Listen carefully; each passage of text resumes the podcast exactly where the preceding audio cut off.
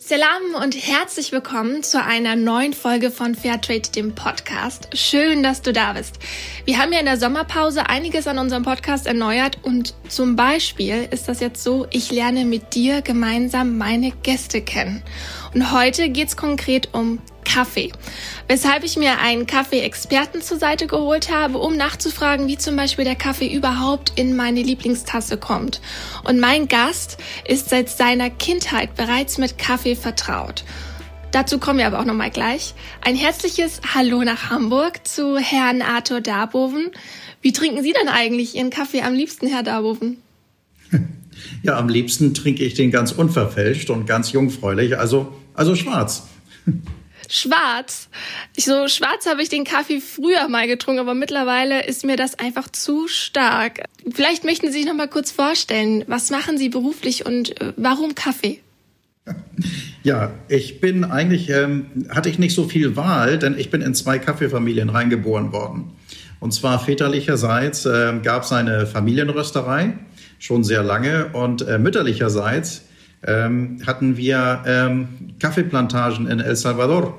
Das hieß also eigentlich, entweder entscheide ich mich für die braune Ware oder für die grüne Ware. Und so ist es dann also dann für, für Rohkaffee dann auch geworden. Ja, über viele Stationen in meinem Leben bin ich jetzt Rohkaffeehändler seit über zehn Jahren. Und ähm, damit man versteht, um was es da geht, also ich bin so das Scharnier zwischen den Produzenten und der Röstindustrie.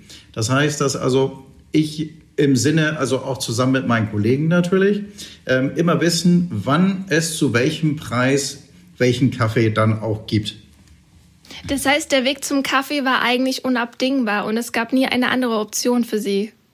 Also nach meinem Masterstudium hatte ich es tatsächlich mal versucht, aus dem Kaffeebereich zu flüchten ähm, und hatte mich bei einer ähm, Körperpflegeartikelfirma in Venezuela äh, äh, na, beworben und äh, nachdem ich schon sehr tief in den Gesprächen war, kam dann eine Rohkaffee-Handelsfirma um die Ecke und äh, hatte mir ein Angebot gemacht, so schnell, ähm, dass ich dann eigentlich nur noch Ja sagen konnte. Und so endete ich dann in meiner ersten beruflichen Station in Kolumbien. Das heißt, Sie haben eine ganze Weile im Ausland und in Kolumbien gearbeitet. Und wie war dann der Werdegang zurück nach Deutschland und vor allem nach Hamburg? Ja, in Kolumbien war ich ähm, sowas wie Assistent der Geschäftsleitung bei einer großen Rohkaffeefirma, die auch wiederum zu einem schweizerischen Konzern äh, gehörte. Und ähm, ich muss wohl so einen guten Eindruck gemacht haben, dass nach weniger als ein Jahr mir, man mir ein Angebot gemacht haben, Geschäftsführer zu werden. Und zwar in deren Exportfirma in Mexiko. Da war ich dann auch noch fünf Jahre.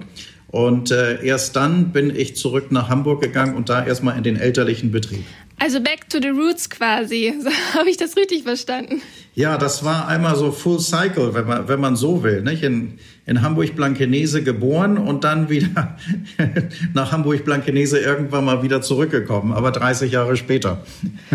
Ja, also mein Eindruck ist, wenn Sie so erzählen, dass Sie wirklich Kaffee lieben, äh, Kaffee leben und vielleicht sogar Kaffee atmen, könnten Sie vielleicht kurz beschreiben, was Ihr Beruf eigentlich jetzt wirklich ist? Also ich denke, Kaffeeimporteur trifft es, aber was macht man, wenn man Kaffeeimporteur ist? Wie sieht dieser Beruf aus?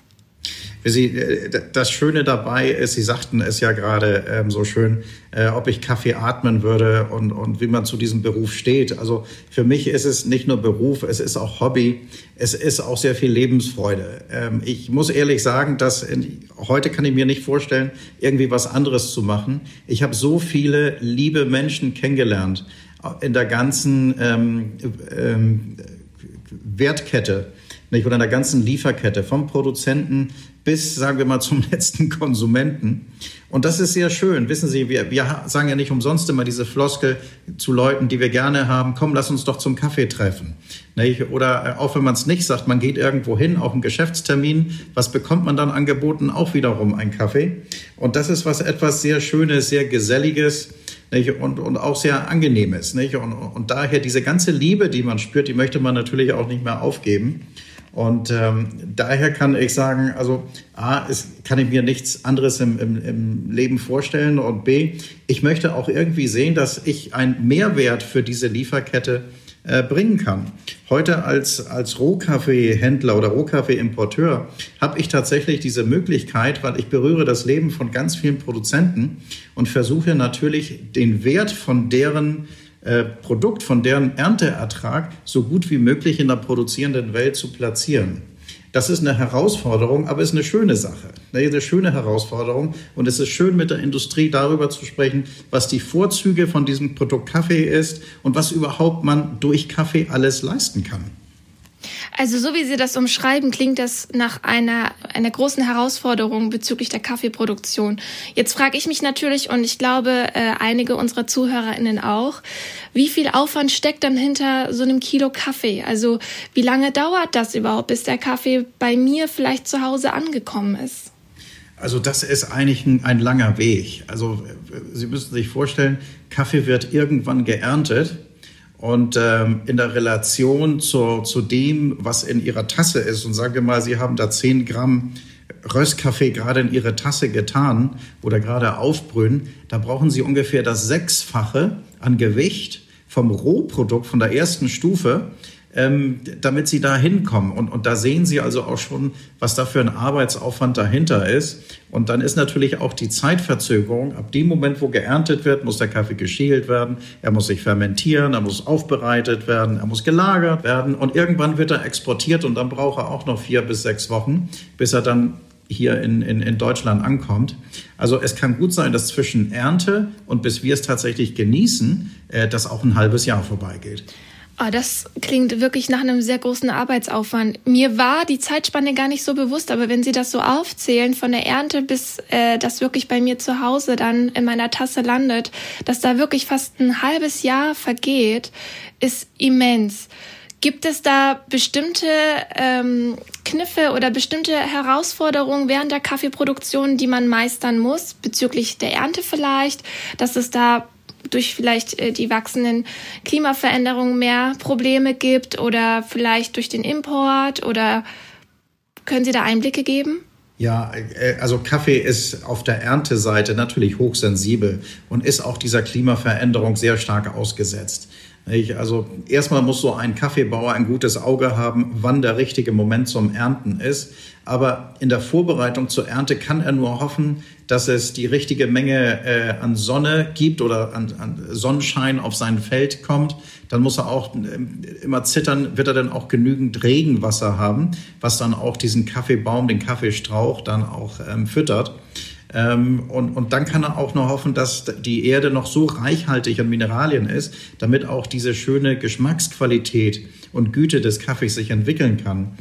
Also das hört sich schon fast nach Zauberei an, weil das sind sehr viele Merkmale, die so ein Bauer überhaupt gar nicht äh, beeinflussen kann.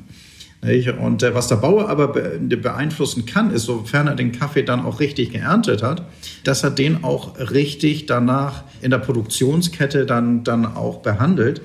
Dass er den behutsam schält, dass er ihn auch schön fermentieren lässt. Also nichts versucht zu schnell zu machen, dass er den auch versucht langsam zu trocknen, wenn es geht mit, mit durch Sonnentrocknung und nicht unbedingt ähm, mit künstlicher Hitze.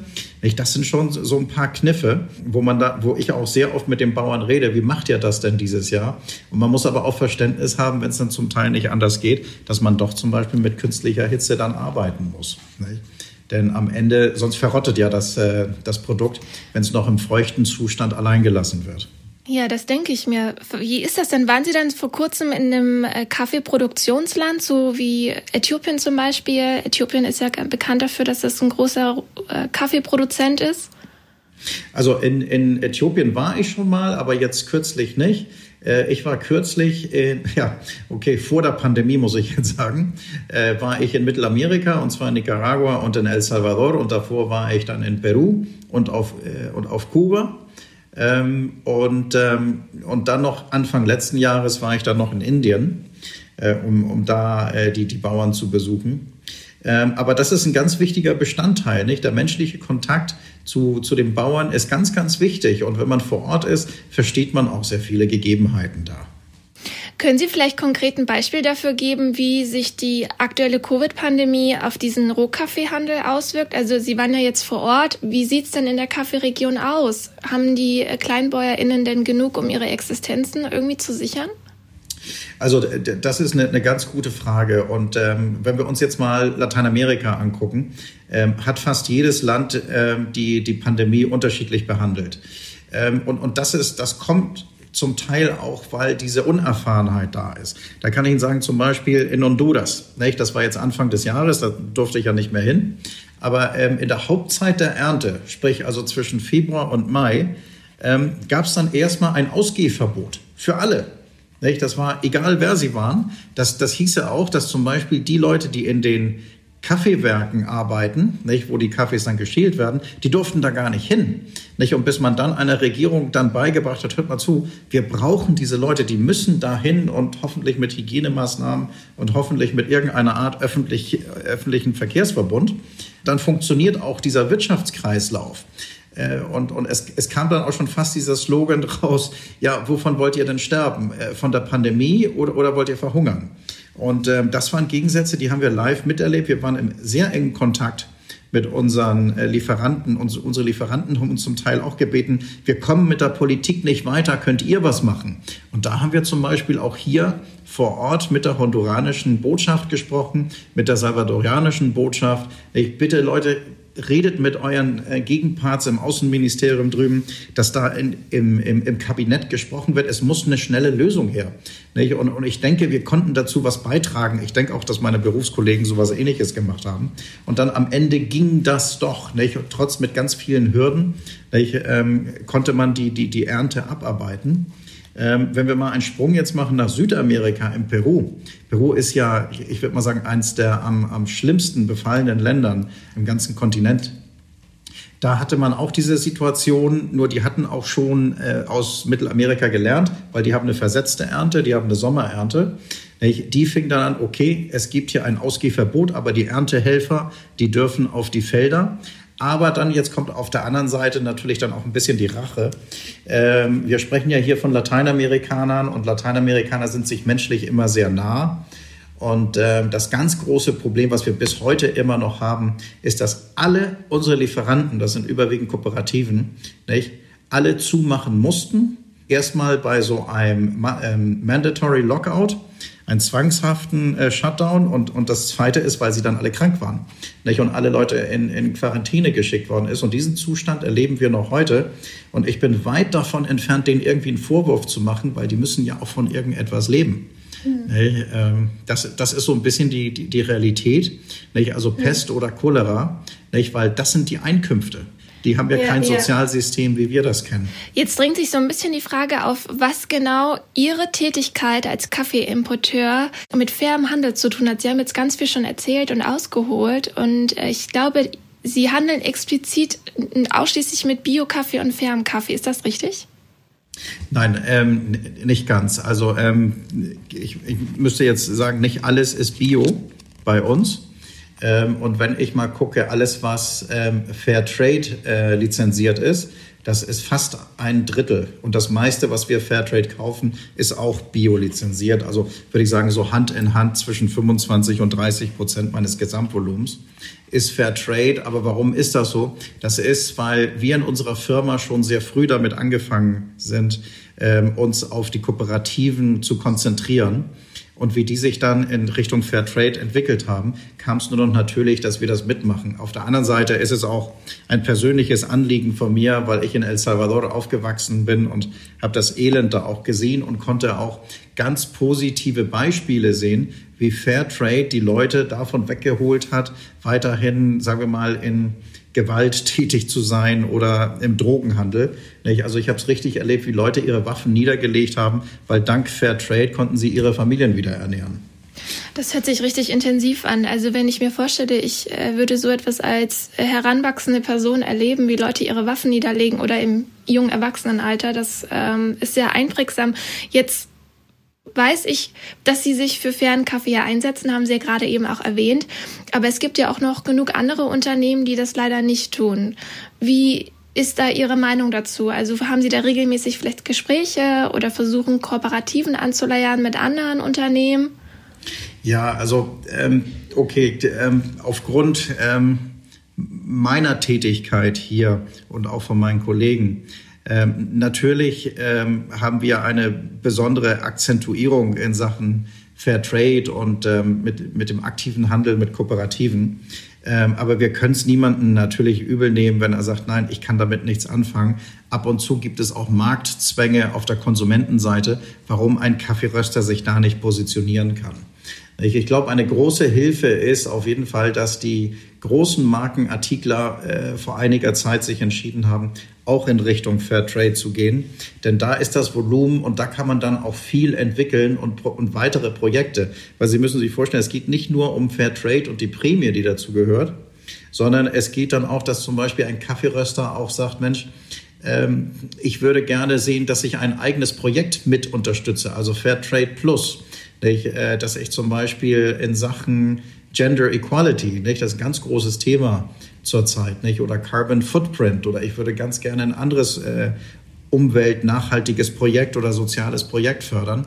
Da, das versuchen wir natürlich den Kunden zu vermitteln. Und da haben wir sehr schöne Beispiel, Beispiele mit den Fairtrade-Kooperativen, die wir in den letzten Jahren entwickelt haben. Das ist das Schöne, wenn man sieht, dass endlich greift das vielleicht eine Handelskette oder auch ein Kaffeeröster auf und sagt, ich mache jetzt was draus, ich mache das zu eigen. Nämlich, denn dann habe ich auch eine emotionale Bindung zwischen dem Produzenten und der konsumierenden Welt. Sie haben gerade Beispiele erwähnt. Was ist denn so ein Beispiel, von dem Sie gerade so ein bisschen geschwärmt haben? ja, äh, kann ich sehr gerne erzählen. Und zwar, wir arbeiten mit einer Kooperative in Nicaragua zusammen, dessen Fairtrade-Kaffee wir schon seit vielen Jahren kaufen. Und äh, vor ein paar Jahren kamen wir dann auf die Idee, äh, diese Kooperative einem Kaffeeröster vorzustellen hier aus Europa. Und äh, wir haben da geguckt, was diese Kooperative alles macht. Und in Nicaragua war die sehr fortschrittlich. Nicht? Und die sagte, äh, wir versuchen die Gleichheit der, der, der Frau zu, zu unterstützen, äh, mitzuentwickeln. Denn wir wollen, dass Frauen auch einen legalen Zugang haben zu Land, was sie bewirtschaften. Nicht? Denn ähm, Sie wissen ja, das ist eigentlich eine sehr, sehr unstrukturierte Partnerschaft, die es zum Beispiel in Nicaragua geben kann. Nicht? Und wenn der Mann keine Lust mehr auf seinen Partner hat, dann trennt er sich, aber er behält das Land.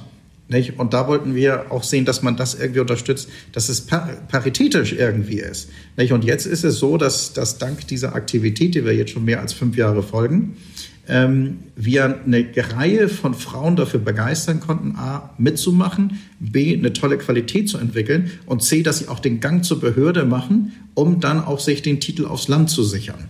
Und das war eigentlich das, das ganze Thema dahinter und das machen wir bis heute. Und daraus ist auch ein sehr schöner Markenartikel entstanden. Und es tut mir leid, dass ich jetzt den Namen nicht erwähnen darf.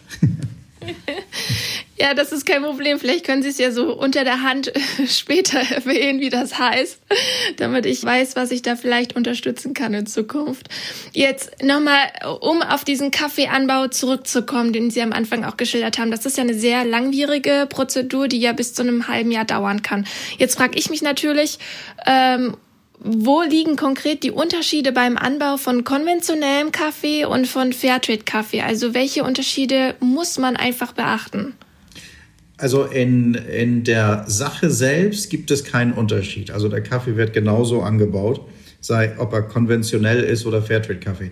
Der Unterschied ist natürlich die Transparenz dabei, dass ähm, alles ähm, äh, protokolliert wird was auf dieser Farm passiert, wer da arbeitet. Es wird auch darauf geachtet, dass äh, die Minimumlöhne eingehalten werden, nicht, dass keine Kinder da arbeiten und ähm, ja und all die anderen Aspekte von den ähm, ILO-Kernvorlagen.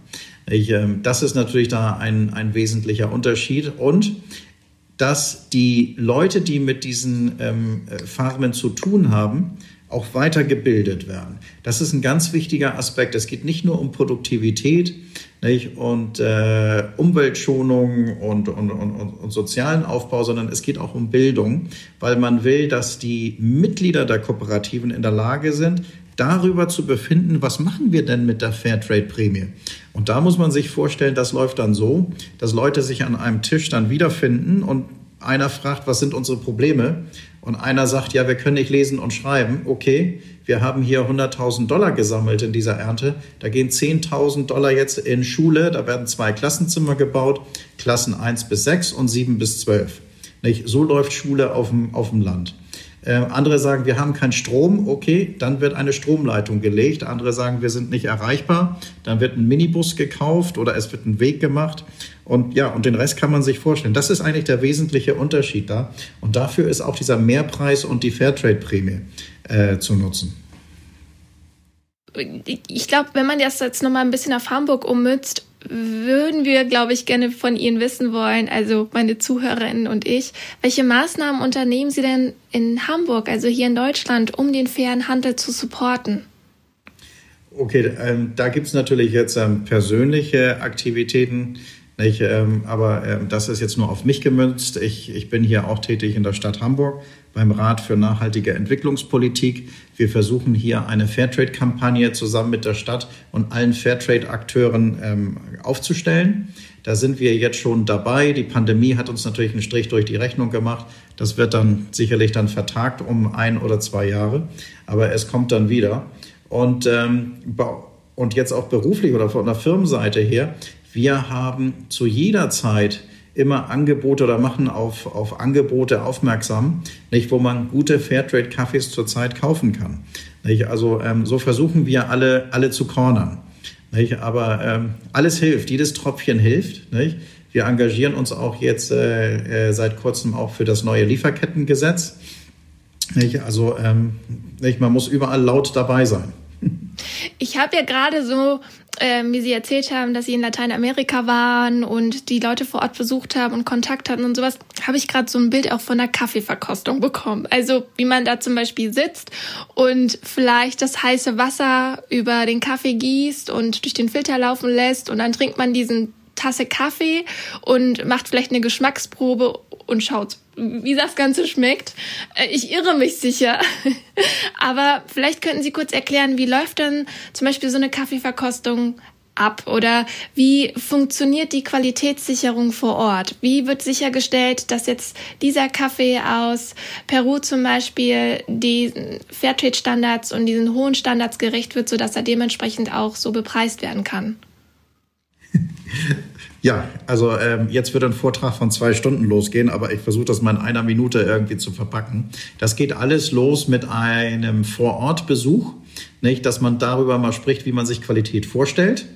Ähm, damit auch die Produzenten davon ein, ein, eine Vermutung oder, oder sagen wir mal Gefühl für haben können.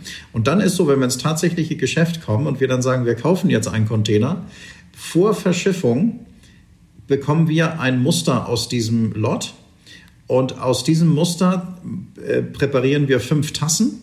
Und diese fünf Tassen, die werden dann hier bei uns im Team probiert. Also meine Person als jetzt äh, Zuständiger für, für den Einkauf. Und dann haben wir dann auch noch äh, Leute, die organoleptisch, also zungentechnisch sehr gut drauf sind nicht, die dann auch mit, mit mir probieren. Aber in der Regel sind wir acht bis zehn Leute am runden Tisch und probieren und befinden alle gemeinsam darüber, entspricht dieser Kaffee unseren Vorstellungen, ja oder nein. Also so läuft etwas ab. Sie sehen dann ganz viele Leute, die am Schlürfen sind, die am Kaffeespucken sind. Äh, aber wenn alle lächeln, dann hat die Kooperative alles richtig gemacht. Das hört sich dann einem ziemlich interessanten Job an. Vor allem den ganzen Tag Kaffee zu trinken, äh, würde mir auch Spaß machen, wenn ich so überlege. Das ja, ist, ich, ich, kann nur sagen, ich hatte es so nie vorher wahrgenommen. Aber ein Job als Kaffeehändler oder als äh, Verkoster, also bei uns wäre das die, die QS-Abteilung, Quality äh, Security, das ist äh, un unglaublich, äh, wie viele Leute sich gerne dafür bewerben. also ich finde es cool, dass äh, so ein großer Andrang für Kaffee ist, weil Kaffee ist ja so mit das erste Produkt, das Fairtrade ja eigentlich quasi auf den Markt gebracht hat, sozusagen die DNA von Fairtrade irgendwie. Und ähm, was ja auch ein wichtiger Punkt ist, wenn man über Fairtrade Kaffee spricht oder fairen Handel spricht, ist ja die Zertifizierung. Und ähm, ich würde gerne wissen, wie sieht denn diese Zertifizierung aus oder dieses Verfahren aus, wenn man jetzt Kaffeeimporteur ist wie Sie? Also welche Sachen müssen Sie denn befolgen oder beachten, um diese Zertifizierung zu erhalten und vor allem halten zu können? Ja, also da, da gibt es natürlich ähm, viele Bestandteile, weil das ist ja sowas wie ein Lizenzvertrag. Das ist das eine. Auf der anderen Seite ähm, sind wir diejenigen, die ja hier eigentlich auf alles achten müssen, weil wir ja zwischen dem Produzenten und den Kaffeeröster sind. Und äh, wir sind auch dafür zuständig, dass das Geld direkt bei der Kooperative ankommt. Ähm, wir sind äh, zuständig dafür auch, dass die Vertragsinhalte alle richtig sind. Also wir kümmern uns auch darum, dass die Kooperative eine Finanzierung bekommt. Da unterstützen wir die, weil meistens ist es so, dass die Kooperativen wenig Kapital haben nicht? Und wenn Sie dann, sagen wir mal, fünf Container für mich aufbereiten, so viel Geld haben Sie gar nicht. Das müssen Sie sich auch irgendwie besorgen. Nicht? Da unterstützen wir die und versuchen gemeinsam mit einer Agribank, so heißen diese Banken, ähm, wir eine Finanzierung aufstellen. Die sind meistens etwas teurer, aber dafür kriegen sie eine Finanzierung. Und das sind dann Sachen, die wir mitmachen. Wir kontrollieren auch, dass der äh, Fairtrade-Status aktiv ist bei denen. Ähm, wir müssen denen keine Hinweise machen, ähm, was die alles einhalten müssen, weil das kennen die. Der Zertifizierungsprozess bei denen ist deutlich stärker und intensiver als, als wie bei uns. Nicht? Weil da muss ja darauf geachtet werden, nicht, dass die ILO-Kernmaßnahmen alle eingehalten werden. Und ähm, dafür braucht es viel Schulung und viel Aufmerksamkeit. Nicht? Mittlerweile ist, um eine Fairtrade-Zertifizierung als Produzent zu bekommen, nicht, achtet man ja auch mit auf die Umwelt obwohl Fairtrade ein soziales Siegel ist. Aber das ist ein wichtiger Aspekt, weil was wir nicht sehen wollen, ist zu viele Pestizide im, äh, im, im, im, Kaffee. Nicht? Das ist dann am Ende schädlich. Ähm, und äh, da tut sich keiner einen Gefallen. Also es sind ganz viele Aspekte, aber ich glaube, der Wesentliche für uns ist, wir halten die Hand dafür ins Feuer, dass die Kooperative auch ihr Geld bekommt. Was ich, glaube ich, vielleicht auch nochmal an dem Punkt vielleicht bin ich dazu neugierig wissen wollen würde, ist, ähm, wer überprüft denn Sie als Kaffeeimporteur, dass Sie das auch so machen, wie Sie gerade erzählt haben, Herr Darwoven? Das ist auch eine, eine ganz gute Frage. Bin ich auch froh, dass Sie gefragt werden. Ähm, ich sage hier immer unseren ganzen Mitarbeitern, wir haben hier keine Geheimnisse. Und das gilt auch den Auditoren gegenüber. Und wir werden hier zweimal im Jahr von der Fairtrade-Organisation äh, auditiert. Nicht? Da kommen sie ein, also sie kommen mittlerweile schon mit Anmeldung, weil ähm, sonst ist die Gefahr, dass die richtige Person nicht hier ist. Aber sie gucken einfach in Verträge rein. Sie sagen, sie haben diese Verträge gehabt. Ich suche mir 20 davon aus und die gucken wir uns von vorne bis hinten an. Nicht? Und äh, vorausgesetzt, dass da alles stimmt, dann gibt es da auch keine Anmerkung. Nicht? Aber ich gebe auch zu, wir haben auch mal ähm, Anmerkungen bekommen, nicht? wo wir vielleicht etwas nicht richtig gehandhabt haben. Äh, von der technischen Seite. Und äh, da kriegt man dann einen Hinweis, Sie haben dieses in Ihren Vertrag nicht reingeschrieben. Ich habe gerade das erwähnt mit der Finanzierung besorgen. Ähm, das haben wir früher in die Verträge nicht reingeschrieben. Das hat Fairtrade nicht gefallen, sondern die wollen das als Bestandteil im geschriebenen Vertrag mithaben. Und dann kriegt man schon mal eine Anmerkung nicht? und dann muss man das heilen und nachweisen, dass man das geheilt hat. Und dann darf man auch Fairtrade-Kaffee weiterhandeln. Also zweimal im Jahr sind die Herren von und Damen, Damen und Herren von, von Fairtrade hier. Aber es sind nicht die einzigen Auditoren. Nicht? Also wir haben auch die Biobehörde hier, die, die uns auditiert. Wir haben auch Biozertifizierer, die uns auditieren und äh, ja und einige anderen, äh, bis natürlich zur ganz normalen Steuerbehörde. Also wird doch einiges geprüft und es wird auch auf ihre Finger geguckt, was ja auch ganz gut ist, weil äh, man sollte ja alle Vorgänge überprüfen, damit die Transparenz auch gewährleistet ist. Mm, Herr Darboven, was ich Sie jetzt ganz gerne auch noch mal fragen wollte, ist, weil ich finde, wenn es um Kaffee geht und das Thema Kaffee ist ja sehr präsent und es wird ja weiterhin präsent bleiben, weil alle Menschen trinken Kaffee, ähm, ist die Kaffeesteuer. Das wusstet ihr jetzt vielleicht, die uns zuhören, nicht. Aber seit Hunderten von Jahren zahlen wir VerbraucherInnen in Deutschland Steuer für Kaffee. Und die Abschaffung dieser Steuer, zumindest für Fairtrade-Kaffee, könnte helfen, den Marktanteil zu erhöhen und somit viele Existenzen in den Produktionsländern zu sichern. Und jetzt meine Frage an Sie, Herr Darboven. Warum setzen Sie sich dafür ein, dass die Kaffeesteuer abgeschafft wird, wenn andere sagen, ach, der Markt, der kriegt das doch auch irgendwie alleine hin? Also ähm, vielleicht, also ich habe da zwei Gründe. Der eine ist, es ist eine Wettbewerbsverzerrung, aber jetzt kommt der Wesentliche. Diese Kaffeesteuer, die der König von Preußen 1756 eingeführt hat, wurde einmal angefasst, 1898, durch Kaiser Wilhelm II. Und seitdem hatte es nur noch eine Überleitung in die jeweils gültige Währung gegeben. Das sind heute 2,19 Euro pro Kilo. Wenn ein Kilo zwei, mit 2,19 Euro versteuert wird, ist der deutsche Staat der größte Verdiener in der ganzen Lieferkette. Und das kann es nicht sein. Der größte Verdiener muss der Bauer sein. Und ähm, das ist eigentlich ein Unding der heutigen Zeit. Es ist eine Paradoxe. Das dürfte es gar nicht geben. Und es hat Initiativen in den letzten zehn Jahren gegeben, äh, um die Kaffeesteuer äh, abzuschaffen. Aber der deutsche Staat verzichtet sehr ungern auf mehr als eine Milliarde Euro, was äh, die Kaffeesteuer einbringt. Also es, es ist eigentlich ein, ich sage es mal ganz platt, ein doofes Thema. Ich höre da sehr viel Leidenschaft raus für dieses Thema und dass Sie da scheinbar schon sehr lange irgendwie dagegen kämpfen.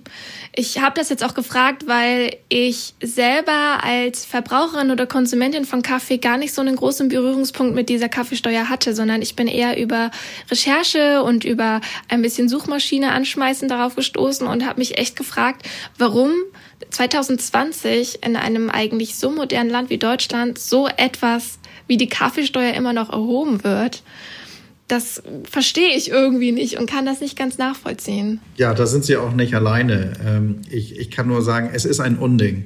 Nicht? Und äh, die Kaffeesteuer muss abgeschafft werden. Ähm, es ist Wettbewerbsverzerrung, weil alle unsere Nachbarn haben diese Kaffeesteuer nicht. Und das Wesentliche, wie gesagt, ist, der deutsche Staat verdient da am meisten. Und das ist dem, äh, den, den Kaffeebauern, da wird man da nicht gerecht. Und ähm, mir sträuben sich die Haare jedes Mal, wenn, wenn ich drüber nachdenke. Nicht? Und äh, wir tun immer so, dass wir die äh, soziale Seele der Welt sind. Nicht? Aber komischerweise bei der Kaffeesteuer wird es dann, ab, wird's dann abgestellt. Ich glaube, das müsste man auf politischer Ebene irgendwie lösen oder versuchen, da einen Lösungsansatz zu finden. Sie helfen uns sicherlich.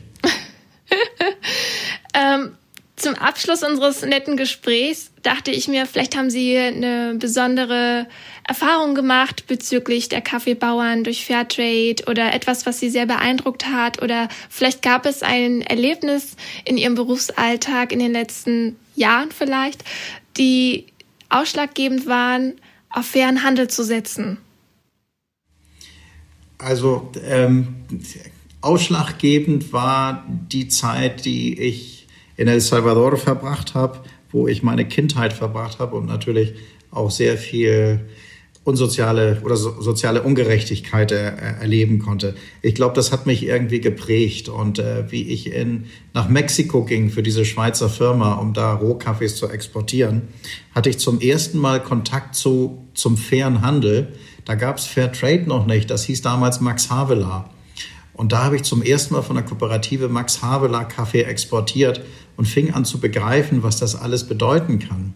Und, und später im Leben, wie ich dann sah, so, wie sich soziale Zustände ver verbessert haben dank Fairtrade, das war für mich also ähm, ausschlaggebend, dass ich das auf jeden Fall weitermachen möchte und möchte eine Brücke bauen zwischen Produzenten und, und, und Konsumenten.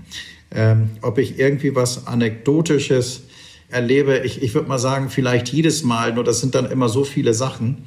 Und äh, mir fällt nur gerade ein, dass äh, ich habe mal einen Fernsehclip oder sagen wir mal einen Videoclip gemeinsam mit Fair Trade gemacht mit, äh, ja, mit unserer lieben Freundin Claudia Brück zusammen. Und ähm, da war eine Situation, da waren wir bei Kaffeebauern mitten in Peru, aber richtig in der Wildnis drin.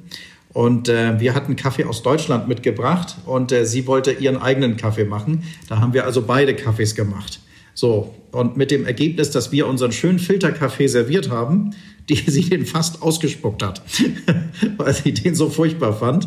Auf der anderen Seite hat sie den Kaffee zubereitet, aber sie hat die Schale nicht abgemacht, sondern hat den Kaffee mit der Schale geröstet, gemahlen und aufgegossen und aus, ja, aus Anstand habe ich es nicht ausgespuckt, aber das war ein nicht so schönes Erlebnis. Aber danach kam erst das Folklorische. Das Folklorische war das Essen.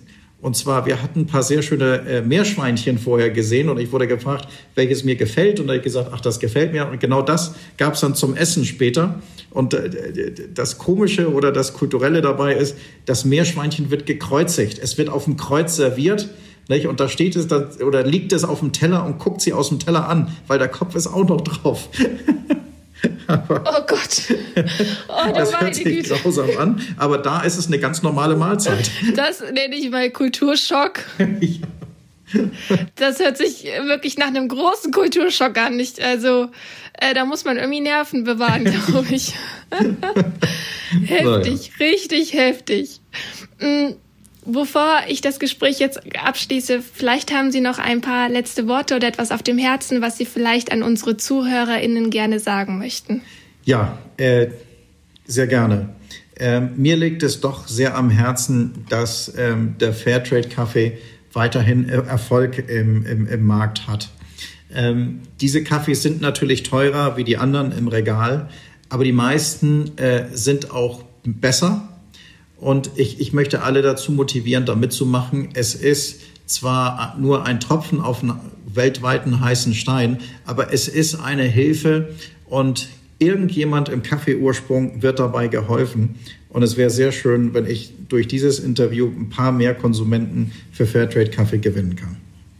Das waren sehr schöne Worte von Ihnen, Herr Darboven. Dankeschön.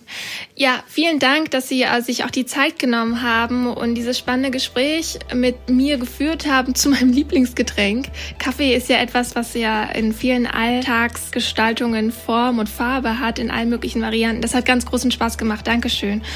Vielleicht hast du heute, wie du uns zugehört hast, auch ein bisschen was zum Thema Kaffee mitnehmen können. Und wenn du beim nächsten Kaffee an uns gedacht hast, dann haben wir alles richtig gemacht. Solltest du Fragen an uns oder an Herr Darboven haben, dann schreib uns doch gerne. Wie immer über Instagram, Twitter oder Facebook oder ganz oldschool per E-Mail findest du uns. Mehr Infos findest du aber auch auf fairtrade-deutschland.de. Und natürlich freuen wir uns, wenn du uns ein Abo dalässt oder gern eine liebevolle Bewertung. Bis zum nächsten Mal und bleib gesund.